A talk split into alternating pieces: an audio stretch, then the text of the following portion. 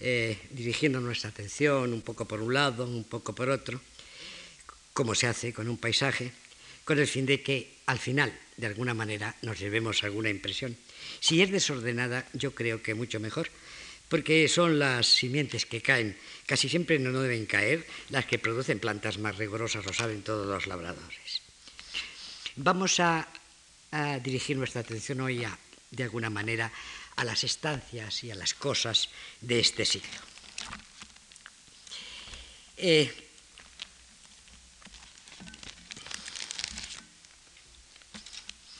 a las pinturas de cosas, que también se llamarían luego naturalezas muertas, y en su caso bodegones, se las denominó en principio pinturas de silencio o pinturas calladas. En realidad, bajo, Luis XIV, por ejemplo, se llamaban pinturas quedas, con un adjetivo que tanto para el francés como para el castellano viene del latín quies, que equivale a reposo, pero también a quedamiento o dejamiento. Y quites o quedas las cosas, las cosas pintadas, sin relación a nada externo a ellas, están en su ser, se están quedas. Me parece que el matiz es importante. Decía entonces que a las pinturas de cosas, que luego se llamarían naturalezas muertas, se las denominó en principio pinturas de silencio. El pintor parece haberlas puestos ahí, ante nuestros ojos, como para entregarnos la fragilidad y el silencio del mundo, un signo muy pequeño, como un susurro, un visaje hecho con los ojos, como el que deposita un cántaro en el suelo, como en el poema de Robinson. Depositó el cántaro lentamente a sus pies, con tembloroso cuidado, sabiendo que la mayoría de las cosas se rompen. Que la mayoría de las cosas se rompen, se repite a través del poema. Desde luego esas pinturas a que alude son pinturas calladas, silenciosas. Las cosas están ahí solas, digamos que en su soledad de cosas, aunque no siempre, porque hay cosas que en su soledad tienen memoria de hombre, de tacto de unas manos o de unos labios de hombre.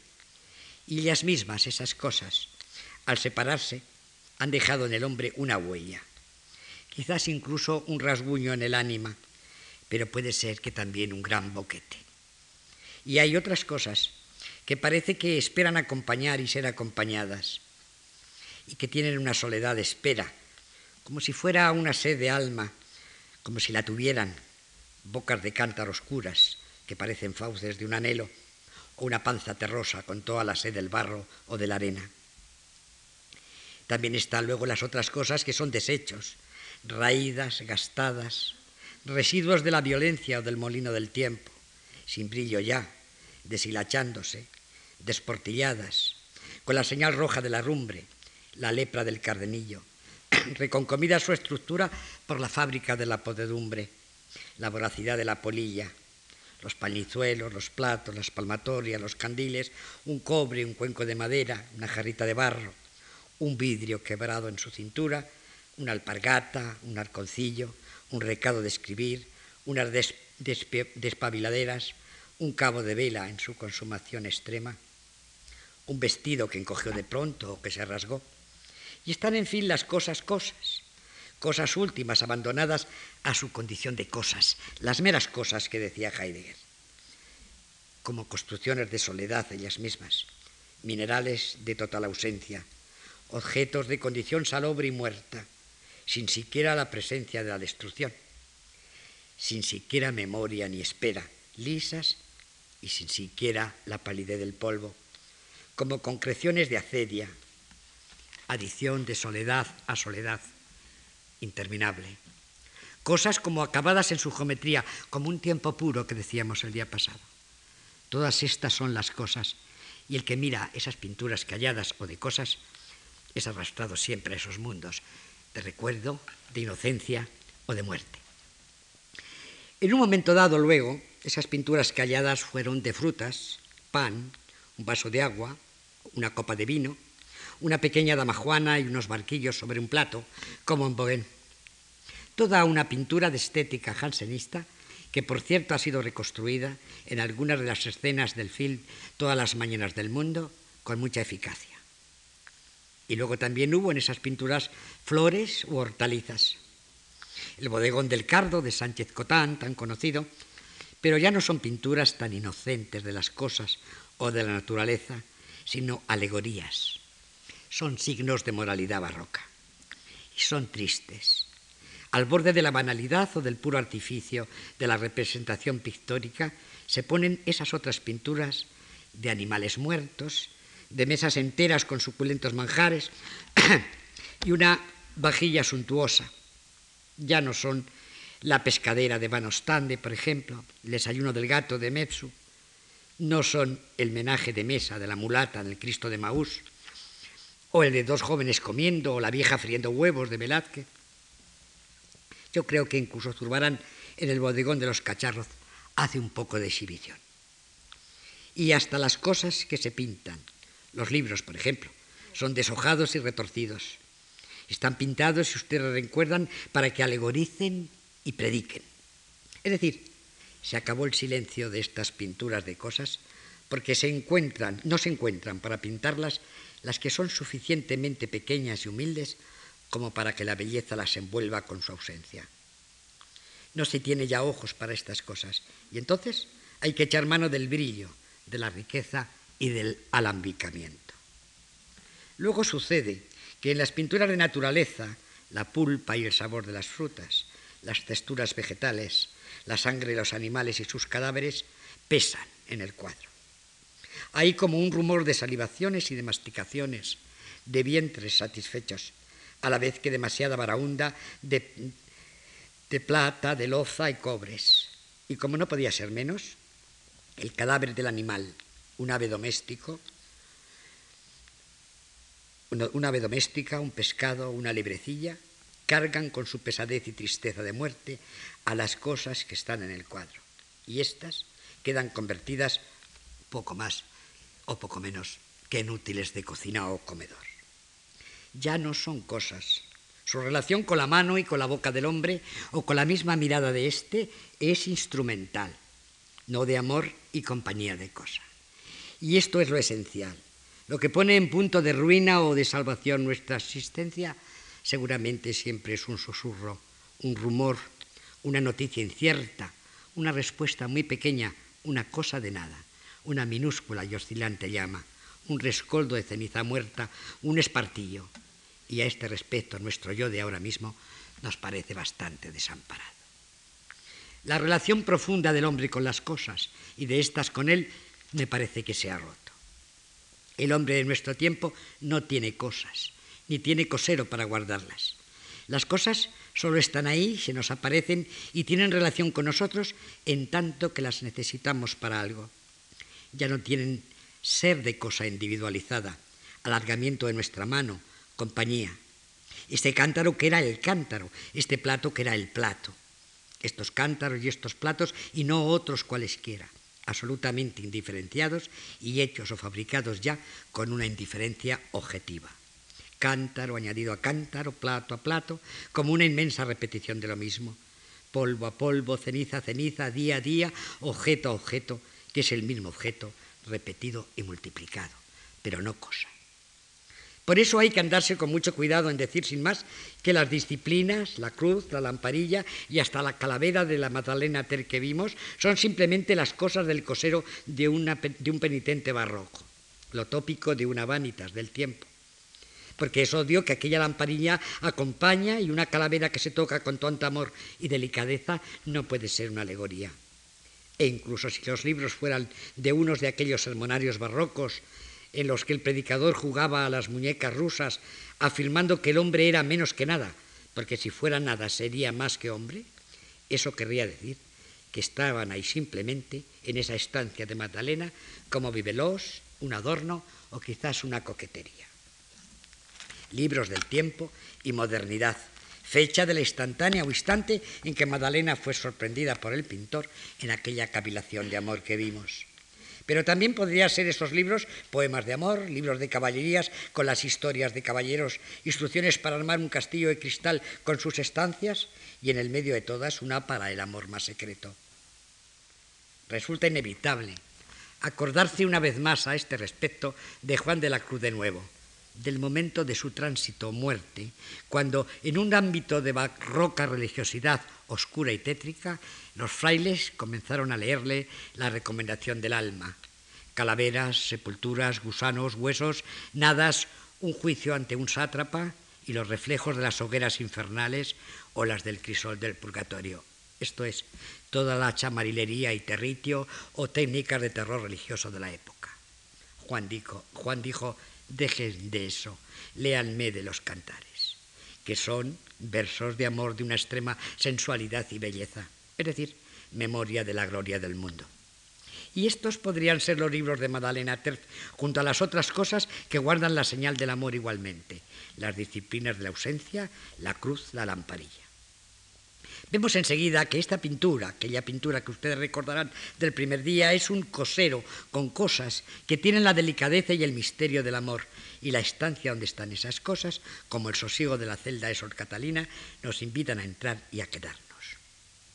Como el bodegón de los, de los barquillos de Bogen, nos insta a una confidencia o a una soledad como nos invitan todas las naturalezas muertas o pinturas de silencio a estar con ellas o a sentir la derelición o abandono de las cosas que ya no son cosas en nuestro mundo, en algunos maravillosos cuadros de Dibifé, Picabia, Franz Stella, por ejemplo. La belleza está siempre ausente, decía Gambo, y qué inmenso lamento por esa ausencia o el desamparo de las cosas hay a veces en esta pintura de nuestro tiempo. Magritte, en su cuadro de la pipa, pinta una pipa y escribe en el cuadro, esto no es una pipa, con lo que se pone a jugar en una pirueta real surrealista a introducir la realidad en la pintura y naturalmente a hacer saltar a esta. Y podía decirse entonces que lo que está haciendo es lo mismo que hace Philippe de Champagne con la pintura conmemorativa de la curación de su hija, Sor Catalina, que escribió allí, como vimos, esta es una pintura solamente, un esboto, una memoria. Pero Philippe de Champagne no está jugando ni queriendo significar nada, solo lo real. La medida de la búsqueda de lo verdadero y del rechazo, de todo es fictum, o de la simple sugerencia de que hay más que lo que hay, que es el fondo de esa estética de Port Royal, viene espléndidamente formulada en las palabras de Kierkegaard, al fin y al cabo, un pariente en cierto modo. Querría por lo menos tener la apariencia de significar alguna cosa, como pretenden los ruidos y resplandores del mundo. Ventanas pintadas, diría Monsieur Pascal. Ruido de moscas, diría la madre Agnès Arnold. No significan absolutamente nada, concluiría Simone Weil. Todo lo que no es no puede acompañarnos. El barroco es una atroz desesperación en busca de esa compañía para encubrir la nada y acudió con harta frecuencia a la representación y a la máscara.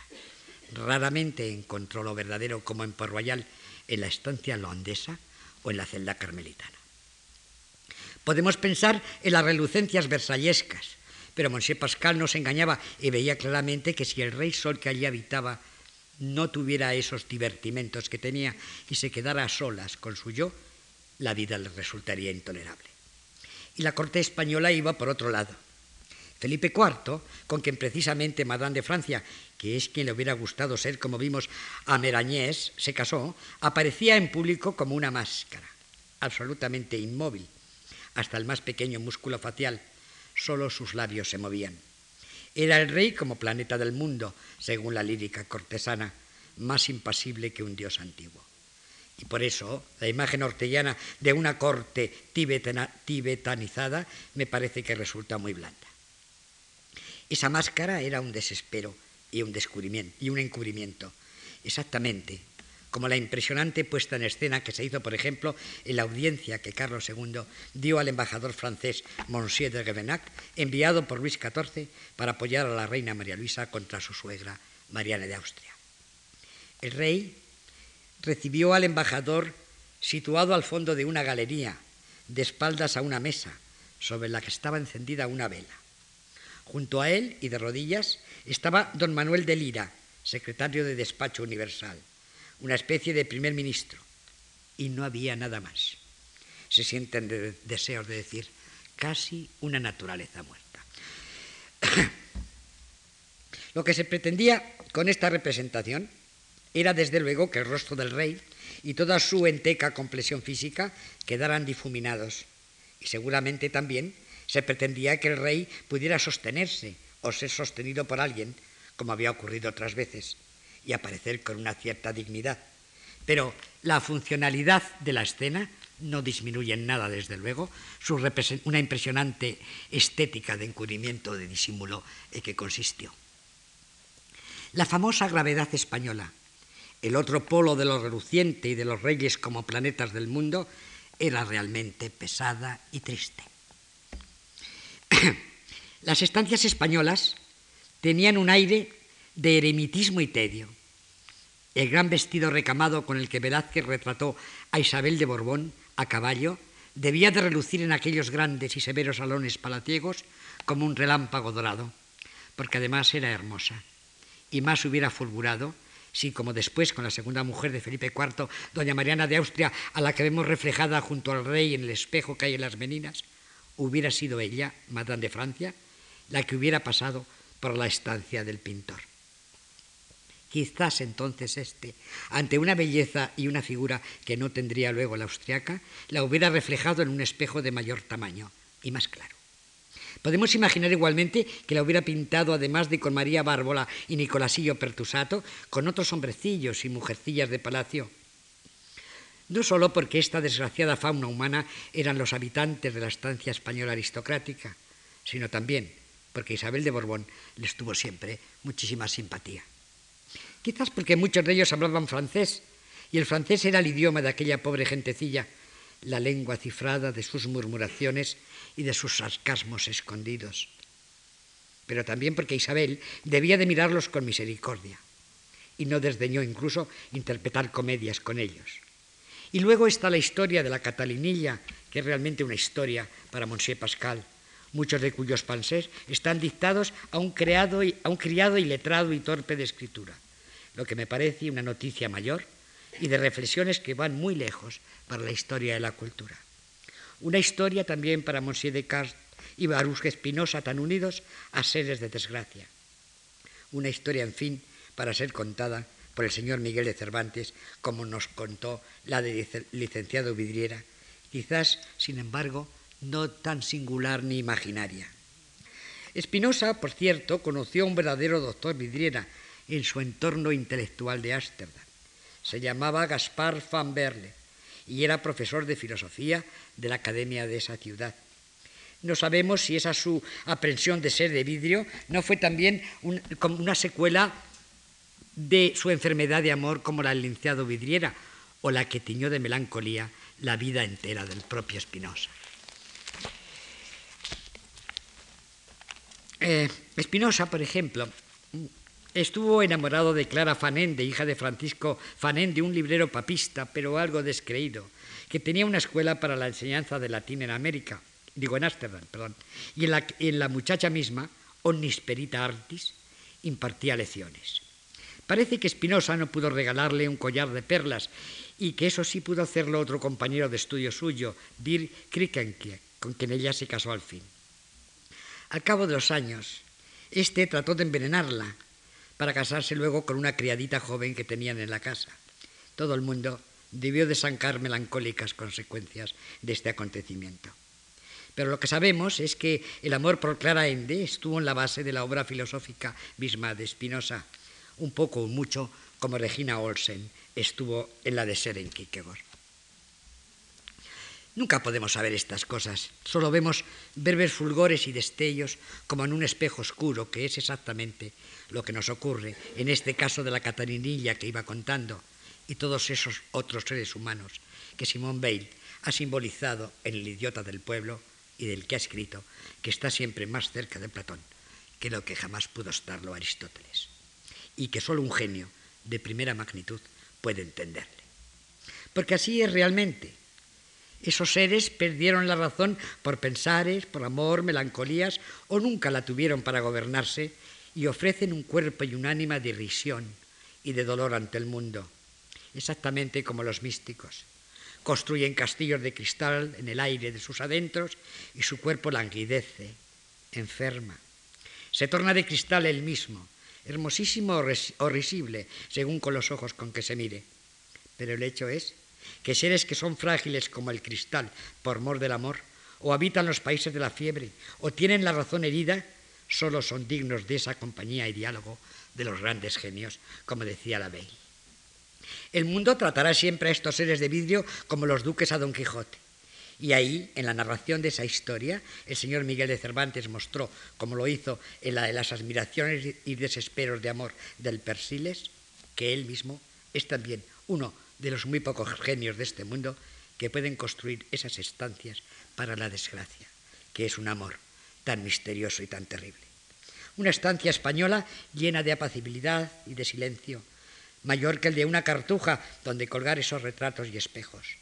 Los de Monsieur de Cars por Franz Hals, de Pascal por Philippe de Champagne, Parut Espinosa, que es de mano anónima y está el Rijksmuseum de Ámsterdam, el de Monsieur de Montaigne por Santilly, por ejemplo, frente a los enanos y bufones de Velázquez, una conversación con ellos, Descartes fue enterrado en Suecia en un cementerio de niños que no habían llegado al uso de la razón. La casa en que vivió en París es hoy un instituto psiquiátrico. Son causalidades, evidentemente, pero nos hacen pensar, el mundo es fábula, el mundo es una fábula.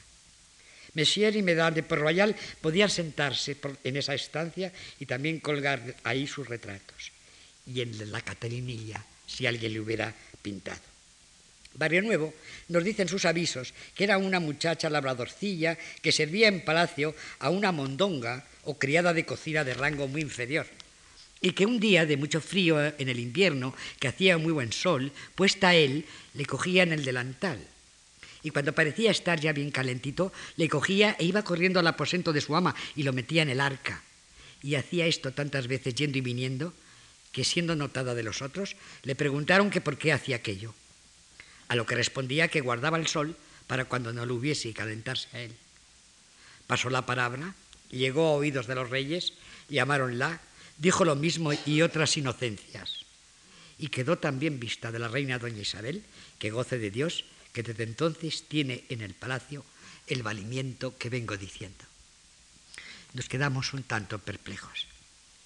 Era aquel un mundo en el que hacer y decir inocencias ganaba la consideración de los grandes y valimiento ya para siempre en palacio en memoria de estos? ¿Ha existido eso? ¿Dónde estamos entonces hoy? ¿En qué estancias tan lejanas? Todo el mundo parece de acuerdo en que la estancia corriente española de aquel tiempo era una habitación vulgarísima, dada la pobreza de sus habitantes, y también porque había restricciones legales e impuestos sobre el lujo y la apariencia. Pero un arquitecto e historiador del arte, el señor Lampérez, dice a este respecto algo especialmente fino e inteligente, que no hay allí en esas estancias un átomo o asomo de hermosura artística por ser el arte de la época difícil de adaptar a lo modesto y a lo sencillo. Son palabras que dan en diana de muchas cosas. El barroco, en efecto, es fundamentalmente un horror vacui, un horror del vacío, ni un centímetro de muro sin cubrir o pintar, y una exhibición de retorcimientos, sorpresas, juegos coruscantes de brillos, lucha de luz y sombras, virtuosismo de, las formas, inacabable muestra de estas. Encastes de oro y seda para las calaveras, asparavanes de dolor y de placer en las figuras, estaribeles de ostentación. ¿Cómo introducir todo esto en una estancia modesta?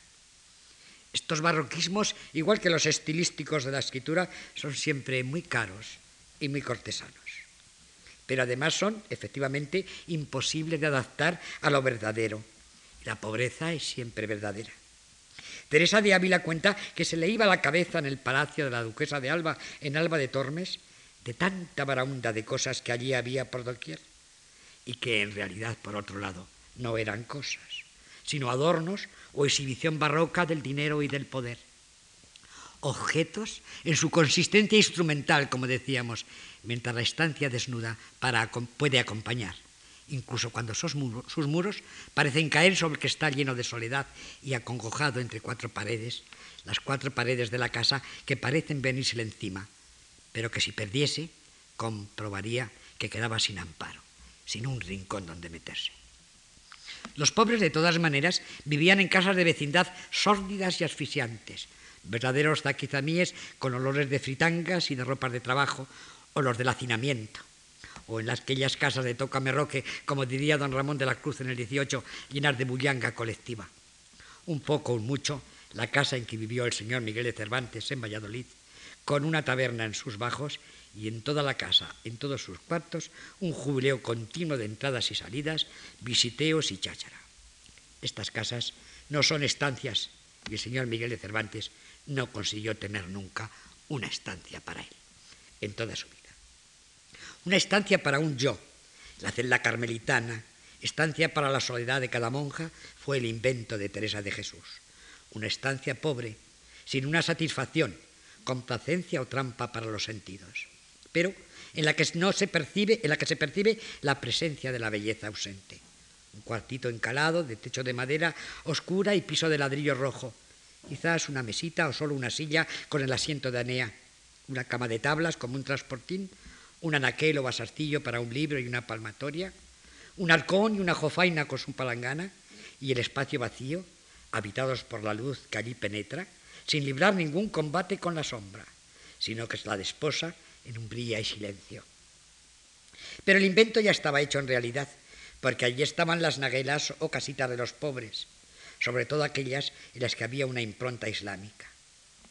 El narrador de la pícora Justina, al acercarse al rollo de las ejecuciones en León, vio que enfrente de él estaban unas mezquitas pequeñas o casas de calabacero, donde estaban asomadas unas mujercitas relamiditas, alegritas y raiditas, como pichones en saetera.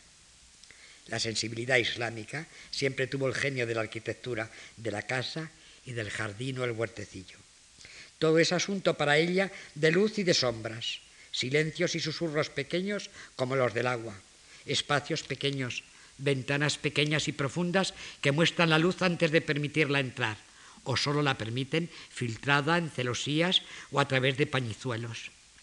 Blancura impoluta de los muros y de su dulce alabeo, un una rayita azul u ocre o roja en ellos, o un azulejo que se enciende o se desnuda si le da si la, luz del sol, techumbre de madera oscurecida, un candil, una lamparilla o una palmatoria en un vasarcillo. Y cuatro cosas más. Una silla, una mesita, un esparto, una vasija de agua, un pequeño cántaro, por ejemplo, muy rojo o de color terroso como el del aguador de Velázquez. Ortega se maravilla y dice la intención de Velázquez es la reproducción del objeto en su máxima individualización. Aquí no solo se transcribe con rigurosa exactitud la figura del aguador, sino que se hace el retrato del cántaro, que no es un cántaro, sino este único y determinado cántaro. Pero, ¿de qué se maravilla Ortega? Naturalmente que ese cántaro es su cántaro, el del aguador, la cosa con la que vive para ganar su vida, la cruz y la misericordia, y el amor que puede abrazar como consuelo en su pobreza. El cántaro rezuma para él el único frescor de su existencia. ¿Cómo no sería el cántaro, él y no otro? Heidegger creo que estuvo más cerca de entender todo esto cuando hablaba del par de botas de Van Gogh. Y otro tanto podríamos decir de la espada, del sillón, del esparto para los pies, del velón sobre la mesa del hidalgo, que también eran cosas, ciertamente. Se estaría tentado decir que Messier y Merdan de Port-Royal se encontrarían muy a gusto en estas estancias españolas, en la celda carmelitana de Teresa, sin ir más allá. Pero las estancias de Port-Royal eran muy otras, y las más humildes es indudable un cierto espíritu aristocrático y cartesiano. Ni un rastro de esta especie de sueño o de un vivir desviviéndose intra o transmundano de las estancias españolas como tampoco lo hay en las estancias holandesas, tan tranquilas como nos las ha pintado Peter de Hood, por ejemplo. Port Royal, decía, es una geometría, ningún sueño. Situado en un valle a seis leguas de París, fue un lugar malsano antes de su drenaje y acondicionamiento. Pero después de él, bien podría pasar por un locus amenus, que es lo que le pareció al joven Jean Gassin, que allí se educó y escribió sus primeros versos a este propósito el paisaje o los paseos de Port de Sans. Pero el locus amenus se convirtió, más que el hortus conclusus o jardín cerrado de la tradición amorosa y mística, en el paradigma de un monasterio cisterciense de observancia muy estricta. con el añadido del espíritu jansenista, que era como un plus de rechazo del mundo y de su uso criminal y delicioso, según la fórmula acuñada, y pronto se transformó en el centro de una extraordinaria aventura espiritual con dimensiones políticas y culturales realmente enormes. Quizás solo haga falta recordar que por royal significa ante todo la primera manifestación de una conciencia civil en el occidente europeo frente a los poderes del rey, del papa, de la facultad, de la familia, de la academia y de la fuerza bruta. Eh, Royal fue destruido por muchas razones de intrigo político-religiosa y por celos insoportables de la educación que allí se daba. Pero en último término, la gran razón material y formal fue la negativa de las religiosas a firmar el formulario. Es decir, un documento en el que se aseguraba que cinco proposiciones teológicas condenadas por Roma estaban en el libro Augustinos del obispo Jansenius. Ellas no lo sabían y no podían comprobarlo. Los señores de Porroyal aseguraban que no estaban. Ellas no podían condenar algo que no podía mostrarse, incluso si el rey y el papa lo decían. La conciencia era suya, no del rey ni del papa, dijeron. Digamos entre paréntesis que M. Pascual Pascal se desmayó en una reunión cuando algunos de sus amigos se mostraron dispuestos a condescender y aceptar. Y también que Jacqueline, su hermana, que concluyó cediendo a presiones y firmando ese documento del formulario, murió luego de pena y de remordimientos de haberlo hecho. Por lo que respecta al asunto del enfrentamiento a la familia por parte de Merangelique Arnold, hay que recordar la llamada Journée de Guichet, o Día de la Ventanilla de la reja claustral, cuando Merangelique, inflexible con la regla del monasterio reformado, impidió a sus padres y a su hermano la entrada en él como tenían por costumbre y los reenvió al locutorio. Hubo gritos, voces, lágrimas, amenazas, reproches, desmayos y todas las otras teatralidades de las contiendas o disputas familiares. Pero ella dijo no y fue no. Naturalmente, eh, fueron muchos los que entonces pensaron y después muchos historiadores que ese día también había dicho no a todos los poderes de este mundo.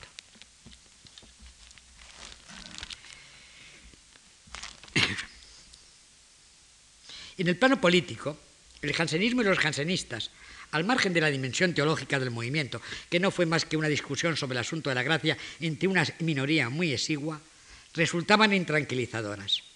Su eminencia, Richelieu, había dicho de, Monsieur de Saint-Cyran, a quien encerró en, en, en Vicente, que la mezcla en su persona del espíritu de fe y del espíritu de libertad le hacía más temible que seis ejércitos. Y para Luis XIV, que veía allí en aquella casa de Port Royal unas monjas obstinadas y en torno suyo a la burguesía parlamentaria, a bastantes nobles no maleables, se trataba de un nido de republicanos. No le faltaba razón y si lo dudaba, solo hubiera tenido que abrir el discurso sobre la condición de los grandes de Pascal. Pero era peor aún. Una vez, Monsieur de Saint-Cyran había escrito una carta a una sobrina suya que tenía un gatito, invitándole a que le cuidase y le amase. Pero solo por Dios, decía Saint-Cyran, porque era una criatura suya. Y en el mundo los imbéciles podrían reírse de un consejo tan piadoso, pero su eminencia, sabía muy bien que ahí, en ese asunto del gato, no había nada de qué reírse, menos para un hombre de Estado. Esa recomendación de Sensigán acerca del gato estaba en la misma línea de otras palabras suyas, como las de que un alma no tiene a nadie por encima de ella sino a Dios, o el hombre, por pequeño que sea, es tan grande que no puede, sin causar daño a su grandeza, ser servidor de ningún otro hombre, sino solo Dios. Es decir, que no se puede ser esclavo de un gato poniendo en él suyo, pero tampoco de su majestad ni tampoco del Estado. Estaba claro como el agua. Así que por Royal tenía la estructura jurídica y material de un monasterio y lo, era, y lo era, con su claustro, su iglesia, su sala capitular, sus celdas, el refectorio, la cocina, la enfermería, la biblioteca, el jardín, los corrales, las cuadras, las otras dependencias para el ganado y para guardar los útiles de la explotación agraria, las granjas, como se las llamaba, y luego estaban las escuelas, que daban la más alta educación de Francia y de toda Europa, y las casas de los solitarios, incluso las construcciones de algunos nobles y príncipes, pero el imaginario que el solo nombre de Perroyal evocaba era el de un territorio aparte del mundo e inexpugnable a toda clase de halagos y a toda clase de amenazas. Los palos marcillos de Teresa de Ávila eran muy otra construcción y estancia. Su ideal era la ermitilla, que reprodujera la pobre y simplicísima estancia de los antiguos padres del desierto y de una manera ideal la oquedad salvaje del profeta Elías en el Monte Carmelo. Luego inventó la celda a la que nos hemos referido, cuya expresión extrema fue el diseño de Juan de la Cruz en aquel mechinal de Duruelo.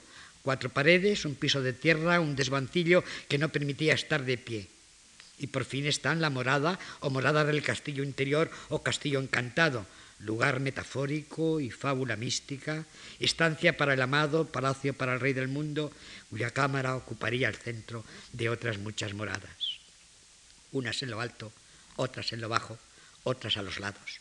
Lugar de conversación y susurro, a donde pasan las cosas de mucho secreto.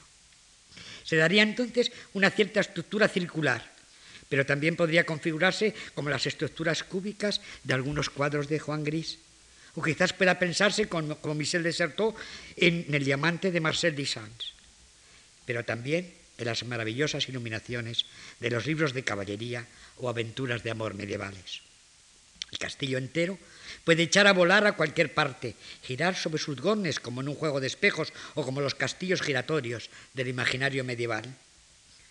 Las moradas de Teresa serían entonces algo así como un manual de instrucciones para quien entra en ese castillo y una fábula amorosa o narración de las transformaciones en este de quien allí entra, por más de mil y una noches. Y más singular y sin peso siquiera de aire es la cartografía de Juan de la Cruz, porque se trata de un monte y de un camino y de las señales y advertencias en este para llegar a aquel, o sobre las bifurcaciones que de él se apartan. Tenemos varios planos y en algunos de ellos se nos informa que en ese monte está todo beneplácito, que es un monte admirable, pingüe y cuajado.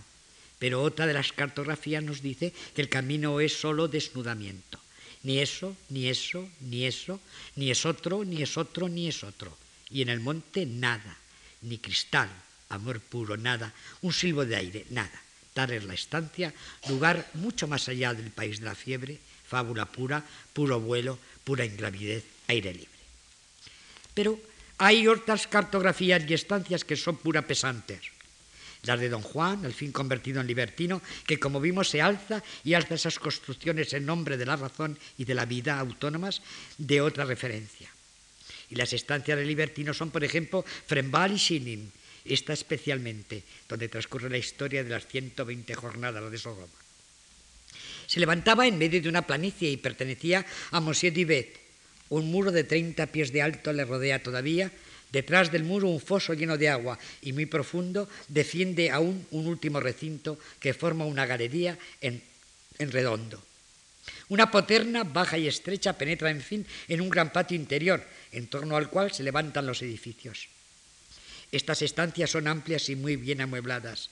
Ofrecen por lo pronto en el primer piso una gran galería y desde la galería se entraba en un muy bonito salón comedor provisto de armarios en forma de torres que comunican con las cocinas, ofreciendo la facilidad de que los platos sean servidos calientes.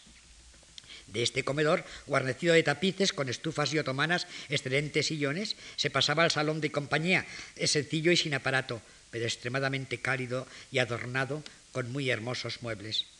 Este salón comunicaba con un gabinete de reuniones el lugar central de las reuniones lúbricas, que era de forma semicircular.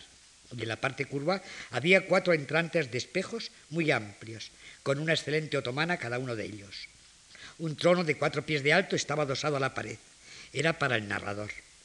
Y más bajo que el trono estaban las gradas en las cuales debían situarse los sujetos de la orgía, llevados allí para que sirviesen a calmar la irritación de los sentidos producida por las historias. En el muro de cada uno de los entrantes había una puertecilla que daba un guardarropa medianero con el entrante y destinado a hacer pasar a los sujetos que se deseaba venir a hacer hasta, venir hasta, hacer venir hasta allí desde las gradas, si no se querían satisfacer los deseos lúbricos en público. De manera que para ellos había en esos guardarropas canapés y todos los otros muebles necesarios para toda clase de impurezas. A cada uno de los lados del trono había una columna que llegaba hasta el techo, Ambas estaban huecas y se destinaban a los sujetos que había que corregir, para lo cual se guardaba en ellas todo tipo de instrumentos. Y el salón comunicaba también con un gabinete a manera de boudoir cálido y muy umbroso durante el día, y cuyo destino era el de los combates tete a tete o para ciertos placeres secretos, y se encontraba en el extremo del edificio. Enseguida, ante una geografía y una formulación así, nos acordamos inevitablemente la de Teresa, hablando de la morada, que está en el centro de todas ellas y donde pasan cosas de mucho secreto. Hay antítesis en la geografía de las estancias recisivas. En Teresa esa estancia está en el centro, en el extremo en Sade. Hay mímesis al hablar de secretos, pero solo enunciativa, externa. En realidad es también la pura antítesis. Sade sabe muy bien que utiliza el lenguaje del amor mimetizándolo y pervirtiéndolo. La mímesis es un fraude, revelado incluso en el hecho de que secreto es un adjetivo en Sade, un sustantivo en Teresa. Cosas de mucho secreto, dice esta. Placeres secretos, dice aquel. Pero no existen placeres secretos del seso a los que allí se alude. El seso pertenece a la anatomía y a la fisiología del cuerpo y no es secreto, ni puede tener secretos. Pero Sade es un moralista. Y desde luego el gran sacerdote del culto del sagrado falo, pilar de la cultura, de la religión verdadera y la moral y se asienta y necesita sentarse sobre un luminoso y fundante secreto que luego se revela solo a los iniciados en la devots u orgía sadiana como un secreto religioso y sacrificial, victimal. El ejercicio del poder fálico de depredación, disfrute y muerte de los sujetos o víctimas, exprimidos hasta el último gota del placer del seso y del sentimiento y conciencia del poder sobre ellos. Tal es el sentido total de la vida, de la muerte y del mundo. La estancia sadiana es un templo y Sade necesita incluso hasta el recuerdo físico de un locus religioso en su castillo. Frembal era una ruina gótica y en otro ala de Silin había una muy hermosa capilla en las galerías cercana a una antecámara y cuatro estancias con boudoir y guardarropa, camas al estilo turco con damascos de tres colores, muebles relucientes y todo lo que puede desear la lubricidad más sensual e incluso con refinamiento pero ni un átomo de belleza naturalmente. No podía verla. No había allí nada desnudo, ni pequeño, ni pobre. Todo estaba lleno para conjurar el vacío, o tratado en todo caso según la acostumbrada mezcla de los esteticians culturales. Relucencia, guiños sexuales, papilla religiosa, incluso en píldoras o jarabes pseudo-blasfematorios. Tarsuras de sedas y de estilo, palabras como gemas, el refinamiento en Sade no es algo laico y cuestión de formas, siempre es religioso y de intención teológica. Es la necesidad ineludible de lo religioso cristiano para profanarlo, subvertirlo, ensuciarlo y destruirlo como una más, o más bien la primera, de las víctimas de la orgía. Lo que ocurre es que lo que pretendía ser todo eso y blasfemia solo era una helada mueca, como desesperadas muecas eran al fin y al cabo todos aquellos gestos lúbricos que trataban de ser sobrenaturaleza. Es decir, superar los límites de esta, desesperadamente en una rueda de repetición. No podía ser de otra manera. Y así, desde la primera a la última de las 120 jornadas de Sodoma, todas y cada una de ellas son la misma y única jornada. Ni siquiera el hundimiento en cada vez más degradación y dolores físicos, más ferocidad y más sangre o más muerte las hace diferentes. Solo se trata de añadimiento de jornada a jornada, lubricidad a lubricidad, deseo a deseo, imaginación de más tiempo añadido a este tiempo, tempus maius, repetición de lo mismo, imágenes de repetición en los espejos. En la estancia sadiana hay espejos, espejos de boudoir o tocador para la preparación cosmética de las víctimas, hombres y mujeres, y desde luego otros que están allí para excitar y multiplicar el placer de los sentidos. Pero quizás sobre todo para asir o hipostasiar el goce y el yo, y el yo que goza hasta lo infinito. Son espejos metafísicos, multiplicadores de las imágenes del libertino para que éste tenga de algún modo conciencia presente de sí mismo, ya que allí no hay ningún tú, y esa conciencia no puede nacerle de la carne que goza, de manera que el yo de ese libertino se configura como construcción de reflejos de espejo, como un esfictum, un yo fantasmal y exasperado que necesitaría que el mundo entero fuera una esfera de espejos que reflejara la devoración furiosa que él hace de un cuerpo, pero convirtiéndola en devoración real de todos los cuerpos del mundo, sin edad ni sexo, sanos o enfermos. En el instante mismo de los vómitos y la defecación, la misión, la fiebre o la podedumbre. Y cuando se llega al límite y surge el desespero, solo aplacado al fin por los despedazamientos y la sangre o los goces procurados por la muerte lenta, el libertino descansa para urdir enseguida una nueva combinatoria de imágenes e imaginaciones y su multiplicación de nuevo en la rueda de los espejos, en las que se fuerzan y rompen los límites de la naturaleza misma, la radical distinción vida-muerte. Y se producen también cuerpos inmortales, osgalmos eternos, gozadores imprecedamente jóvenes.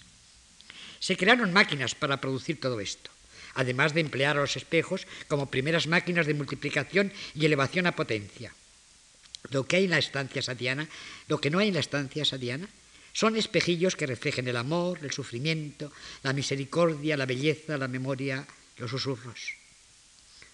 Solo debe brillar el fulgor de los demiurgos a la luz de mil bujías y mil grandes espejos. Y las 120 jornadas de Sorroma concluyen con la contabilidad de un triunfo masacrados antes del 1 de marzo en las primeras orgías, 10. Después del 1 de marzo, 20. Volvieron 16. Total, 46 personas, de las cuales 30 fueron inmoladas. Todo esto en 37 días después del 22 de octubre de 1785. Pero los espejos no pueden reflejar números, los invierten y trastornan, los convierten en grafías aparentemente no significativas o extrañas, aunque quizás dicen la verdad al fin y al cabo o así se convierten en espejos de silencio. Huidas las imágenes, ellos no pueden retener los gritos, las risas, los llantos o el ruidillo en las máquinas. Porque en la estancia sediana, ya lo hemos dicho, también hay máquinas, o sobre todo hay máquinas, o más bien autómatas.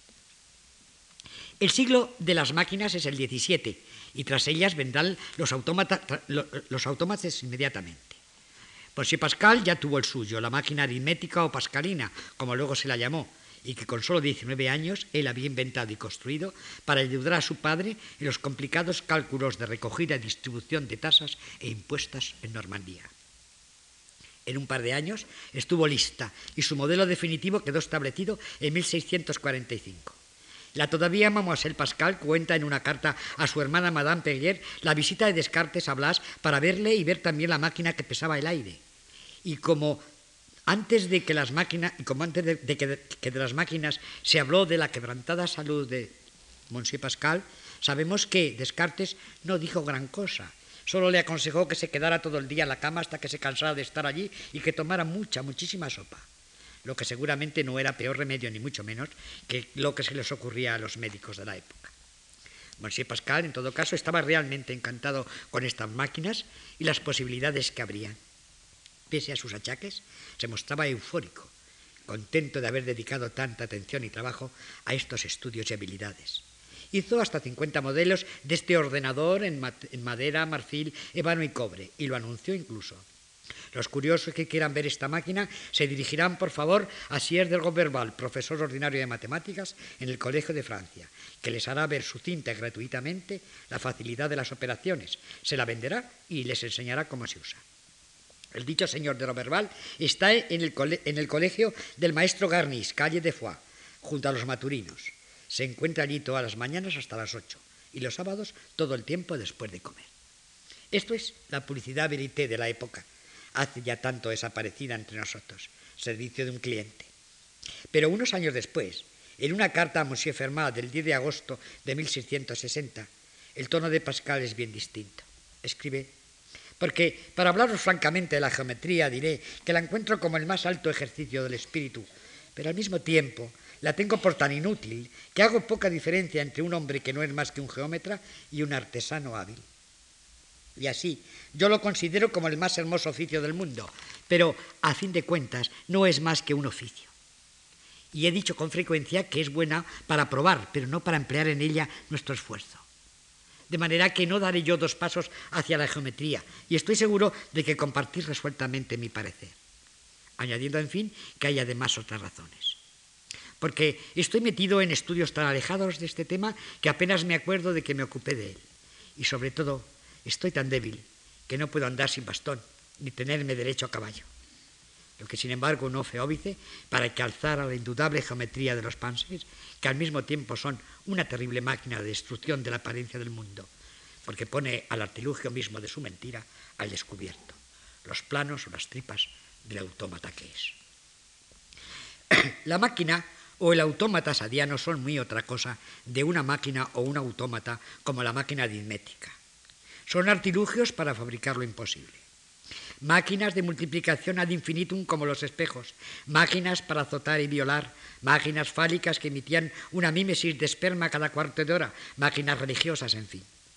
Había en efecto un autómata figura del pretendido Dios, de cuya boca salían rollos o tiras de seda blanca, en las que estaban descritas, como en unas nuevas tablas de la ley, diversas posturas eróticas.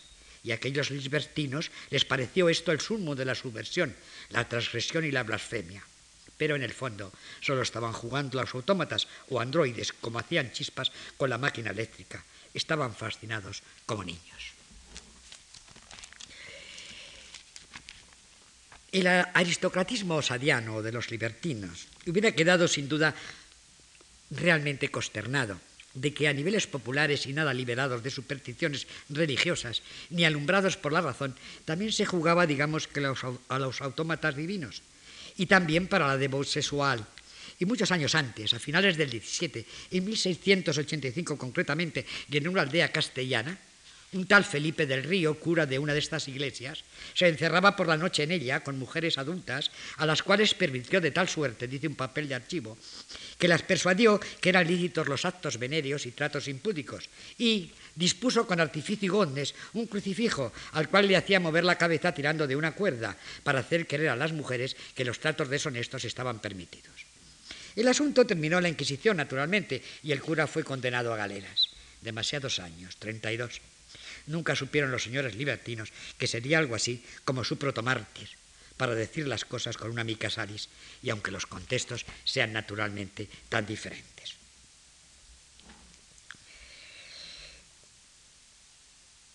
La máquina o el autómata sadiano, como decía,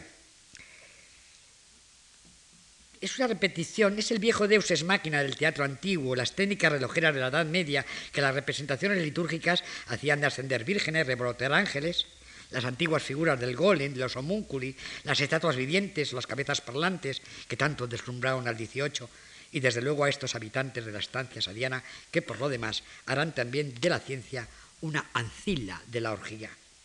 Pongamos por caso el ejemplo eh, a, introducida allí en el gabinete científico erótico ad experimentum y para placer de los señores libertinos. De ella se nos dice que era más libertina que nunca, lo que parece querer justificar que eso la indicaba especialmente para poner la prueba de placer entre la vida y la muerte un 6 de enero. Y se nos indica cómo se le quita o se le da aire a voluntad en una máquina neumática, exactamente también como se hacía con los animales para puro placer erótico de los mirones e investigación científica autómata. Auschwitz ya está ahí, innuzque, e incluso ya ha salido del huevo. Se consuma el proceso histórico, la razón de Estado exenta, sin otra referencia que a la utilidad, eficacia o virtud, el disfrute del cuerpo separado de todo sentimiento y del amor.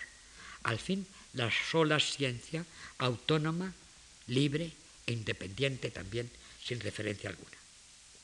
Pero había otra máquina en Schilling, una máquina de hacer reír, que producía, se nos informa, una risa sardónica. Y esta risa, desde luego, una sonoridad siniestra en esa instancia.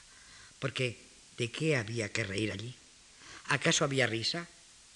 Pero sin duda, esa causa de ese elemento fáustico que hay en el libertino, la conciencia de ser señores del mundo y de miurgos que pueden hacer autómatas como si fuesen hombres y dotarlos de inteligencia.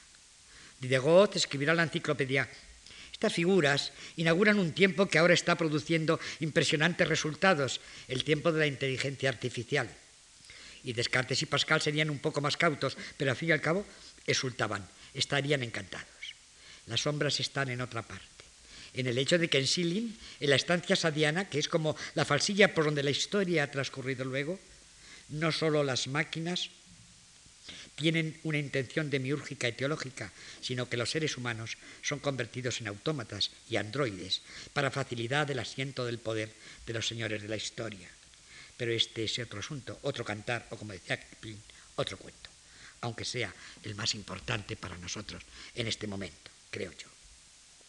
La pregunta en torno a las cosas y las estancias de ahora mismo se nos hace no obstante inevitable, porque al fin y al cabo nosotros tenemos tanta necesidad como los etuscos, pongamos por caso, de estar acompañados por alguna relucencia, incluso más allá de la muerte. Y desde luego necesitamos todos acogernos a una estancia. Y es cierto que nuestra relación con la casa y las cosas se ha quebrado sustancialmente. La mirada del hombre de hoy sobre los objetos es neutra y el vínculo con ellos es formal y externo, de puro agrado o desagrado objetivo de las formas en relación con la figura cúbica del interior y de los muebles. La madera y la piedra han sido esterilizadas de la memoria de la naturaleza que pertenecen. Las huellas de la mano humana, si las hubiera, han sido borradas por la puridora. Y no hace falta realizar muchas cavilaciones, sino simplemente abrir los ojos para percatarnos de los desiertos de fealdad y de la precipitación de nuestra especie en el infierno de que habla Walter Gropius a propósito de la edificación moderna. Pero no es menos cierto que tal lamento muestra nostalgia infinita de una presencia real de estancia y de cosas, y muestra alegría en encontrarlas a nuestro paso, a nuestro paso especialmente en esas representaciones planas que llamamos pinturas y, como decía, pinturas de silencio. Según Pascal, todo el mal del hombre está en que no es capaz de quedarse en su estancia y tiene que divertirse o apartarse del pensamiento de su condición, metiéndose en cualquier fragor o brillo de mundo. Y esto ha parecido siempre consideración para sabios, solitarios o monjes. Solo que desde, Pascal, desde que Pascal escribió eso, ha habido tanto ruido de mundo, con frecuencia tan impensable para ser recibido siquiera como noticia en estancias como la que el propio Pascal o Espinosa vivieron, esas estancias de Peter de Jur, como decía, o las maravillosas iglesias de Peter se enredan tan silenciosas, tan llenas de invitación a los susurros, que es suficiente para nosotros encontrar las cosas en su soberana presencia en esos cuadros, o la belleza que hacen presente en su desnudez, rostros de hombre y manos de hombre, para que nos sintamos clavados en nuestra admiración y no queramos movernos de esta estancia. Podemos estar en una estancia porque es verdadera, no tiene engaño, pero tampoco ruido. Y las cosas que hay en ella nos acompañan y nos admiten en su compañía y conversamos en silencio naturalmente. El logro de estas pinturas de que veníamos hablando, exactamente como el de la especulación o juego de estos hombres y mujeres con los reflejos de los espejos de su mente y las imágenes o ideas, o hasta de las esperas de amor y cavilaciones por los países de la fiebre, está ciertamente en el desdén y la circuncisión de todo lo que es, es fictum o no es, no tiene consistencia, solo apariencia y aljares, vana construcción y trompelel. Por eso aquí nos da miedo plantear las preguntas de hombre, ¿qué será de nosotros? ¿Pereceremos del todo como sombras? ¿Por qué amamos y tenemos miedo? ¿Nuestro sueño y su fiebre y su llama tienen un sentido? ¿Qué es lo que pone brillo en unos ojos o los oscurece? ¿Y por qué una mano nos consuela? El desasosiego de la razón se aplaca con estas geometrías, con este esprit de finesse, estos silencios, estas presencias reales. La candela, los libros, los espartos, los cobres, el cántaro, un plato blanco con una lista azul, un mantelillo blanco, una sandalia, la luz por los cristales, una carta, los susurros, las cosas del mundo. Los tres ángulos de un triángulo siguen sumando dos rectos y cosas así son las que nos dicen las cosas. Entonces descansamos. Muchísimas gracias por su atención.